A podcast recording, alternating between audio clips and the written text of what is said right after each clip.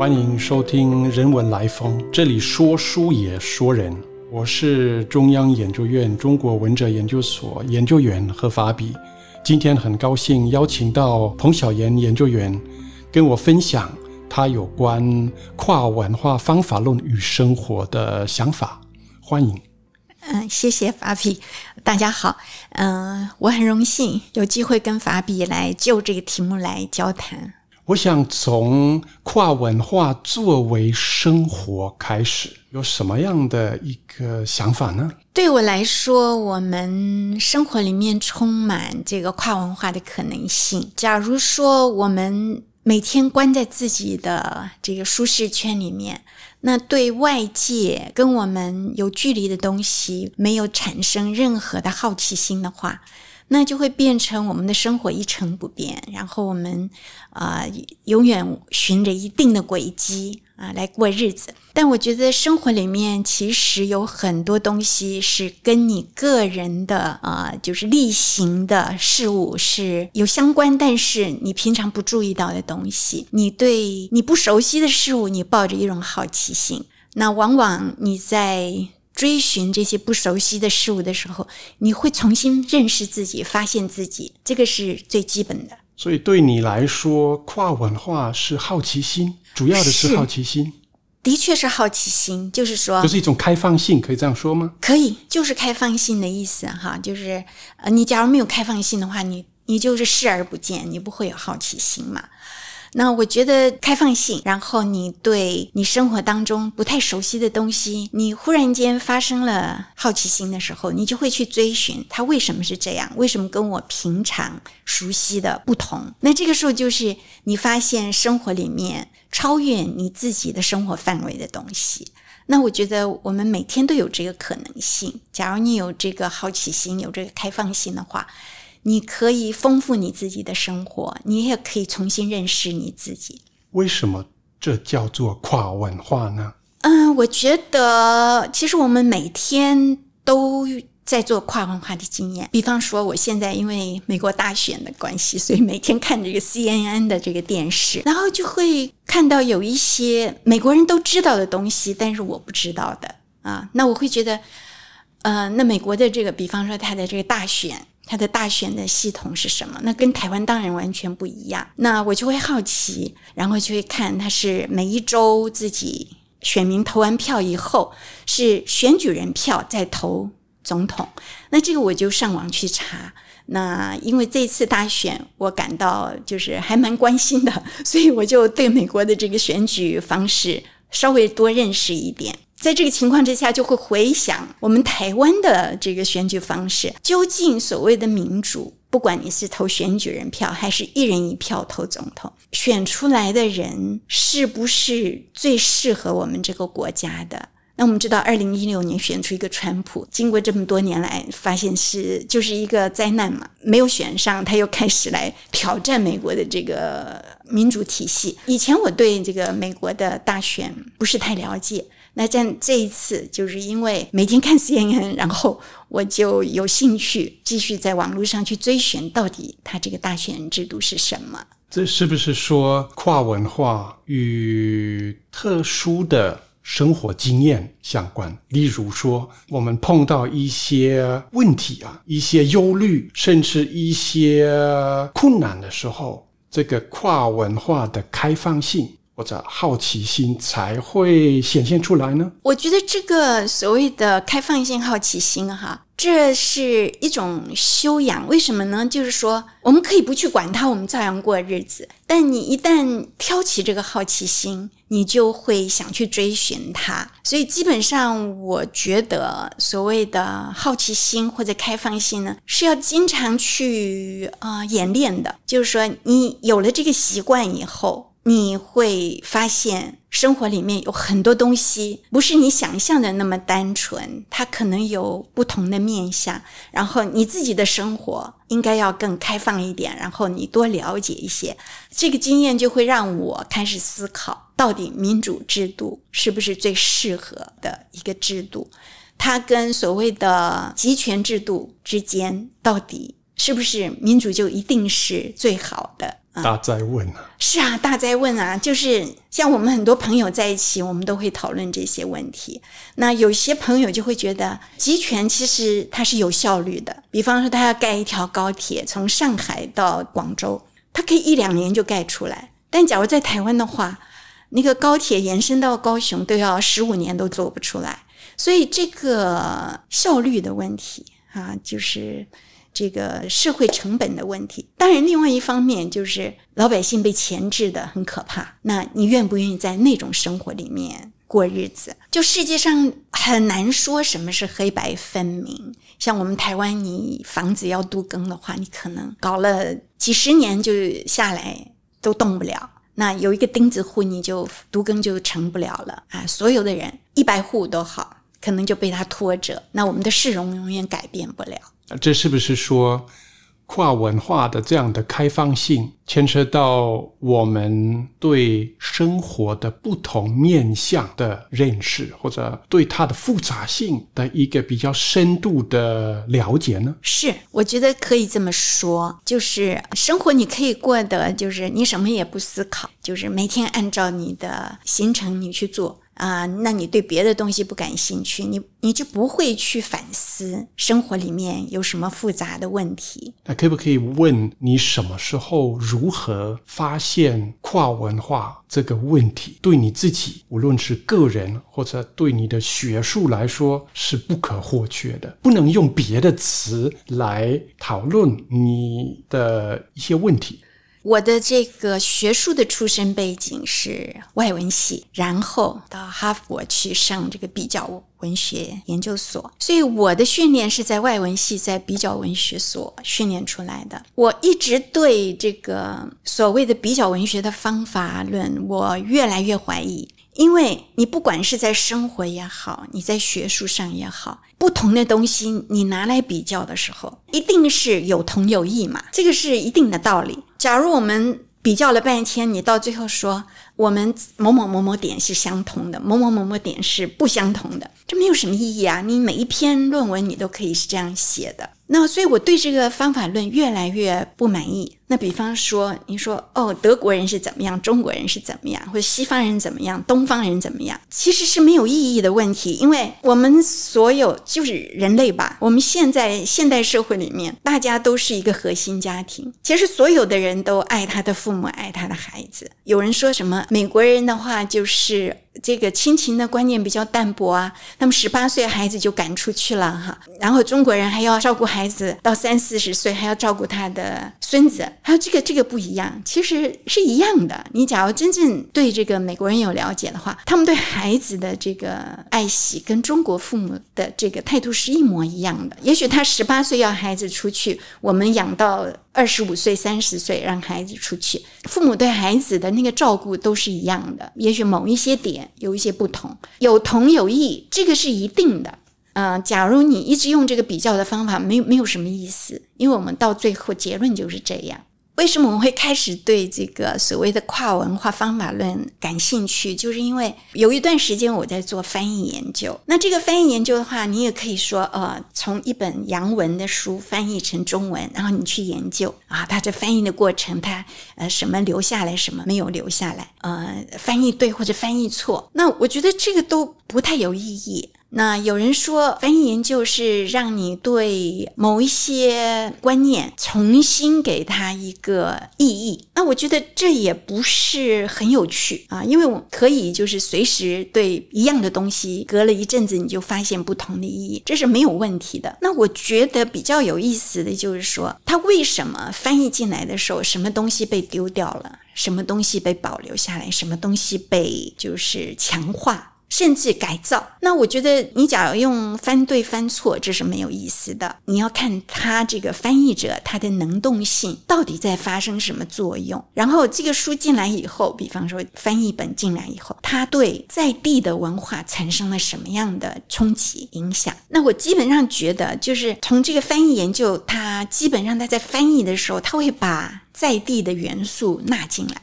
然后甚至把传统中国的东西把它纳到翻译里面。那结果这个翻译本本身就变成了一个完全新的东西。所以跨文化与翻译的关系极为密切。当然是非常密切的。那为什么我不就用翻译研究就算了哈？要讲这个跨文化研究，是因为英文在英文来讲是 transcultural studies。那这个 trans 的意思跨来翻译有一点翻不出它的意思。这个 trans 其实有就是转化的意思。Transformation 的意思就是一个东西它进来，或者我们接触到某一个外来的东西的时候，它会对我们自己原有的文化产生很大的冲击，然后让原有的文化产生转变。这个你大概在历史上看这些关键时期，几乎都是这样。比方说唐代、隋唐的时期，这个佛教进来了。那么根据研究，就是说对整个中国，甚至是语法都产生了影响。那么不只是我们的生活方式，不只是我们的典章制度。所以外来的东西进来的时候，通常是我们的社会已经到了一个 stagnant 的情况，就是比较静止不动的状况。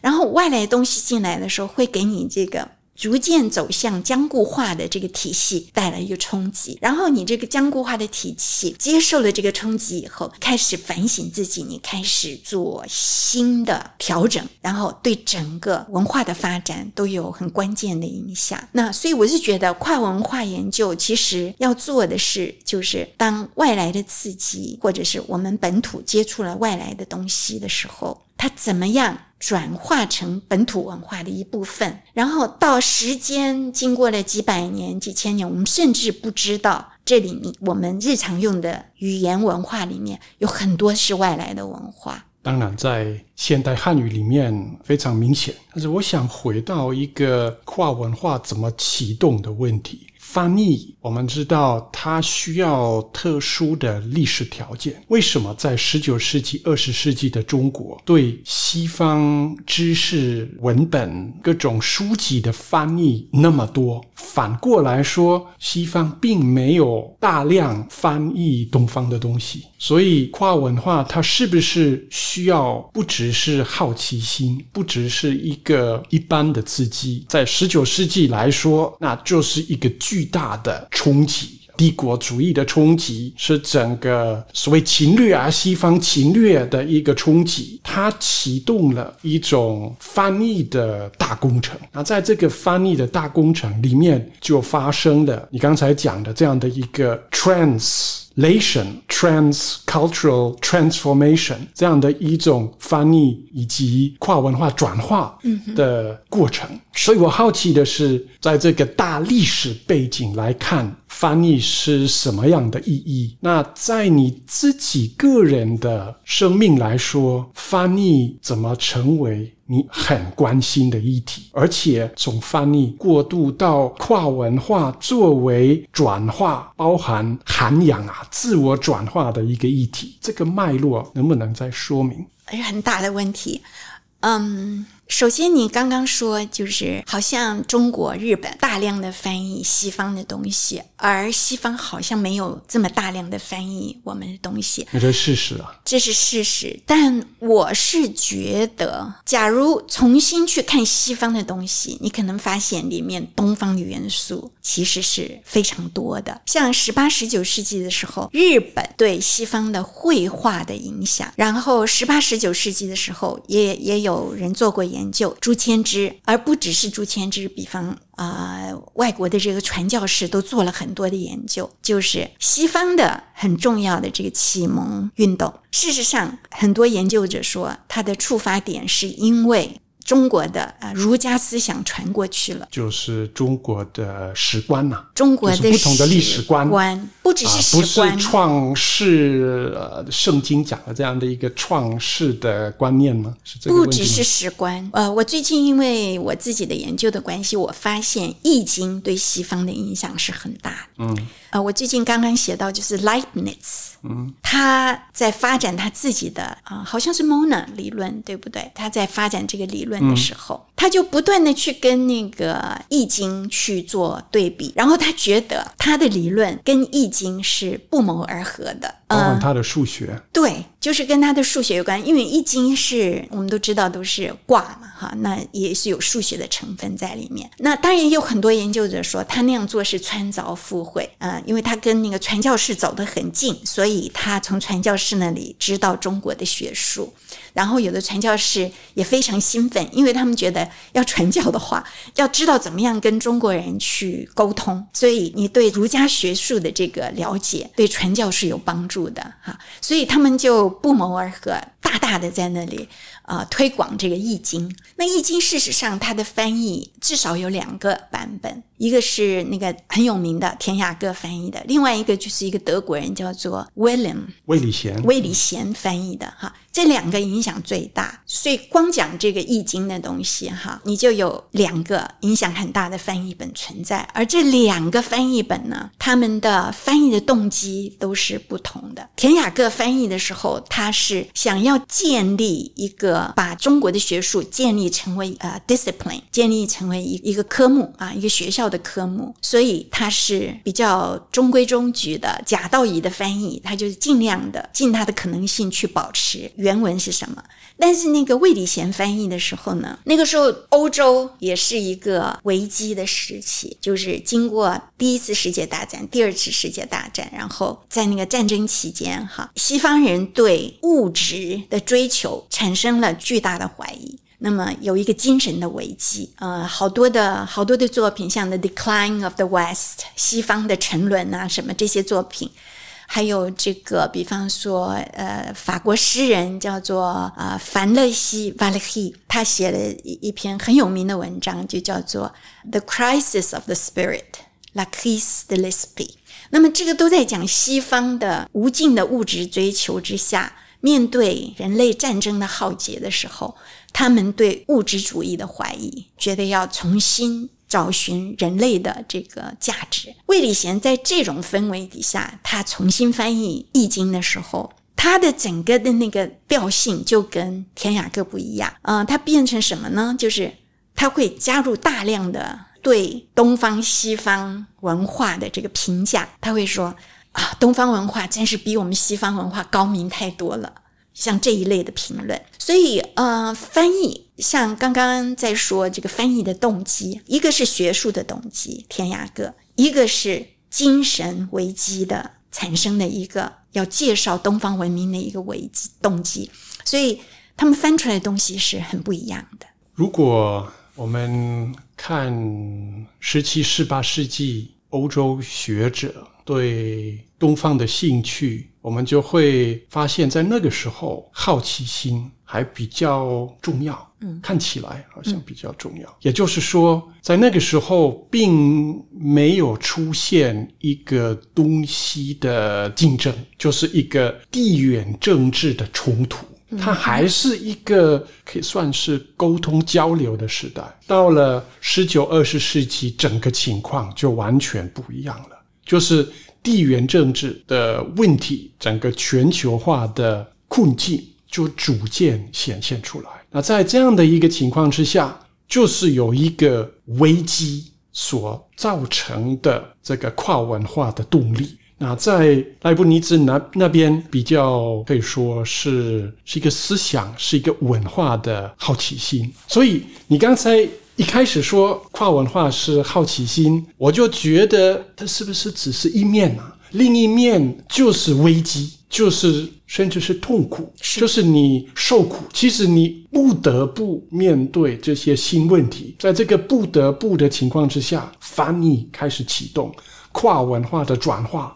就开始变成一个核心的议题。其实莱布尼兹也不是只有一个好奇心或者纯粹交流，他们是要传教。那个传教是要传教，要传这个基督教。但是莱布尼兹就不是那么。莱布尼兹是学术，哎，这倒是。然后他就是很开心，他就是他就是要过滤这些传教士带来的这些知识，他就应该是有一个怀疑的部分，有一些东西他就知道他们就是因为传教的目的而有一些判断。所以他有他自己的一个切入方式，但是他的切入方式，嗯，他就是一，他有一个，就我的理解，莱布尼茨有一个理想，就是一个是一个世界文明啊，就是文明的一个一个世界化。那在这个世界文明的情况之下，所有的这些文明啊，所有的这些文化。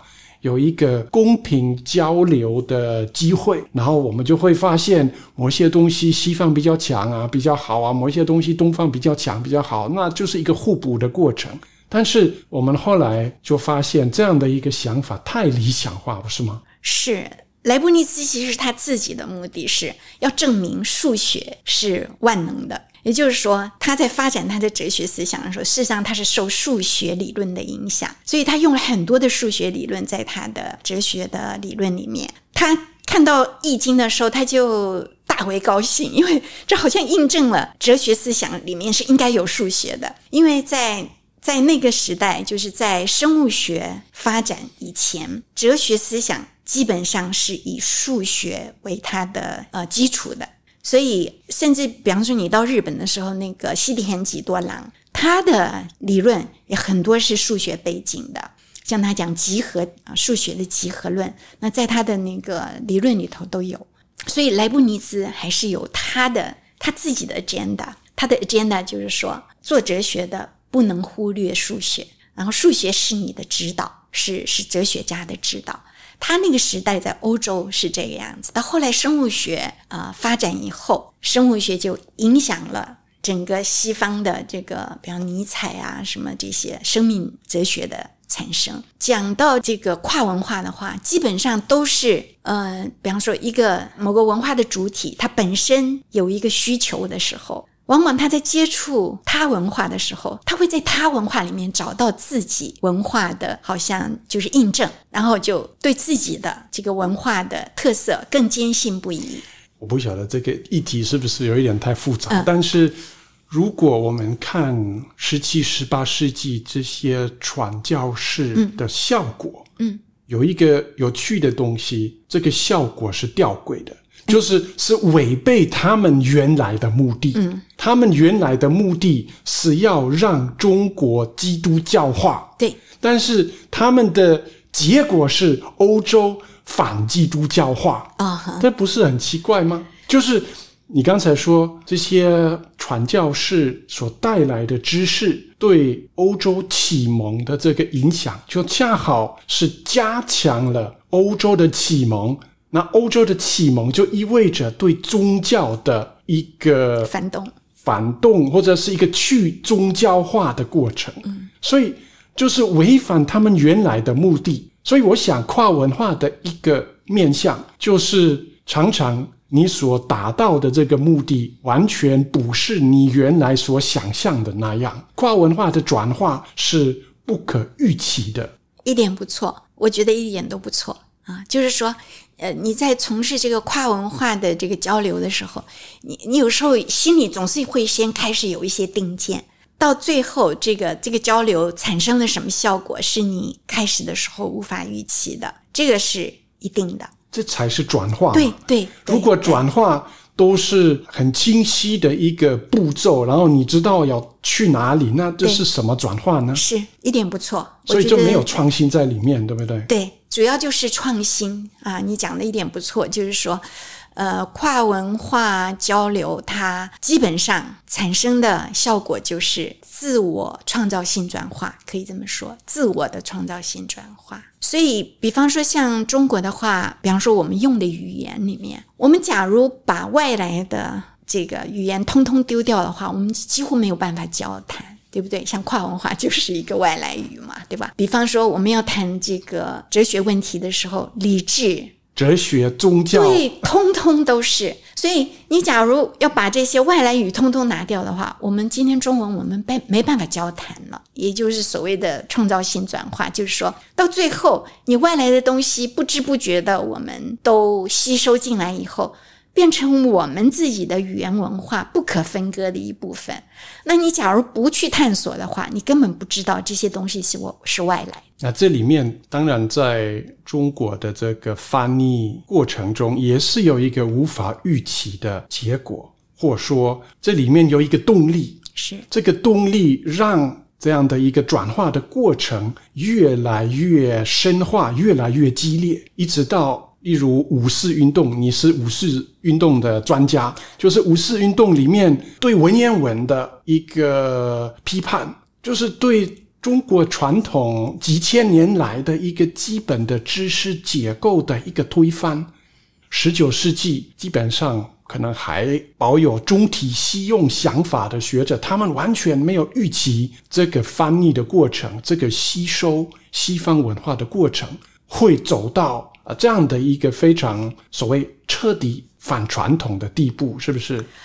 首先讲到所谓的彻底反传统，我是全盘全盘西化，这个我是完全的怀疑。那为什么呢？为什么哈？我最近的研究，我在研究五四运动的时候，我发现了啊一个现象：五四它其实。他在面对西方的东西的时候，他常常走到传统里面去找对应的，来跟西方啊做一个对话。有关五四是不是全盘西化的这个问题，其实这十几年来已经有学者在挑战这个概念。那么我最近出的这个书叫做《唯情与理性的辩证》，那么这本书里头就是在挑战所谓的五四启蒙的内涵。因为啊，我们一向都在说五四的启蒙是追求民主科学，追求西方的理性主义。但事实上，我发现就是在五四时期有一个科学跟人生观的辩论。那么这个科学。那当然就西方的人生观就是啊有趣的地方。我对这个人生观这个词就产生兴趣，我就觉得为什么人生观这么重要？为什么要讲人生观？后来我去追索这个词，我发现这个是日本人从德国学者那里翻译过来的一个词。那德文叫 Lebensanschauung，日本人把它翻成人生观。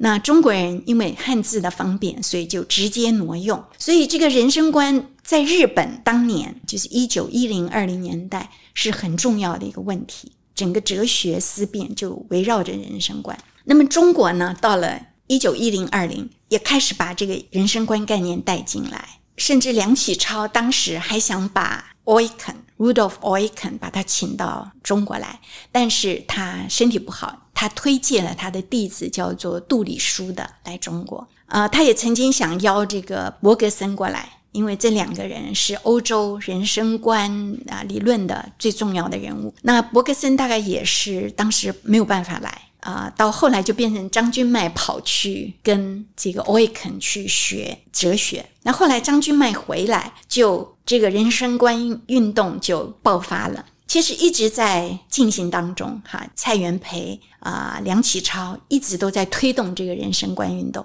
那到一九二三年，张君迈讲了一场演讲，题目叫《人生观》，那对科学方法就是大大的批判。那整个就是人生观、科学人生观的这个辩论就开始了。那这是一九二三年，大概学现代史、现代文学的人大概都知道这个大辩论。但是后来就是因为共产党执政以后，凡是不符合他们的这个新理性运动的这个潮流，他通通把它等于是 eliminate。所以这个人生观运动就是一个跨欧亚的一个运动。那么从德国、法国到日本到。中国、韩国也是。你去问韩国人的话，你问他说：“你、你们、你们韩文有人生观这个词吗？”他说：“有啊，有啊，有啊。”呃，是我们韩文呐。其实不是啊，他我我就把这个词啊定为就是一个跨文化语汇。也就是说，你去追索这个跨文化语汇的时候，你可以考察出来，就是一个哲学运动、一个思潮，它怎么样从欧洲到亚洲。所以。能不能说这个跨文化的生活以及跨文化作为方法论是结合在一起，很难区分的？呃，我认为是。那当然，我们在做学术的时候，你假如说跨文化方法论，你要有很多思辨的过程，对不对？这个生活里面的这个跨文化的精神的话，其实就是一个好奇心，一个。但是因为在汉语里面。这些不同的因素，无论是欧洲的、呃亚洲的各地的这些因素混杂在一起的时候，那这就是你做翻译、你做文学的一个基本的出发点。这个是一个最基本的经验，可不可以这样说？可以这么说，就是说，呃，我们平常以为是我们中文的东西。你不去追究的话，那就是我们日常的一部分。但你去追究的话，你可能会发现整个历史、整个跨文化的历史。而且，像这个人生观运动，它怎么样去对应那个欧维肯跟伯格森的人生观啊？这个理论呢？他从《易经》里面找到对应的。他说：“生生之谓易。”然后这个就是他们就认为这是啊所谓的啊人生哲学。可不可以说跨文化在你看来是古？今东西的一个动态复杂的关系，那这个关系是隐藏在我们日常生活之中，在我们每天使用的语言之中，但是我们通常没有意识到这一点，根本不知道这一点。所以，我认为这个跨文化，你不只是就是跨越国界，或者是跨越语境。它也是跨越古典跟现代，也就是说，我们用这个跨文化方法论的时候，不只只是语言跟文化的问题，还有古典文化跟现代文化的问题。你不要给自己设限，比方说我在做现代文学，我就不管古典，不是这样，因为我研究的对象，他们从古典的文化里面找到对应西方文化的一个精神啊。那非常感谢彭小妍。啊，今天跟我聊一聊啊，也谢谢你的收听。如果喜欢我们的分享，邀请你按下订阅支持。如果对节目内容有任何想法，欢迎 email 到听众信箱与我们交流。我们下次见。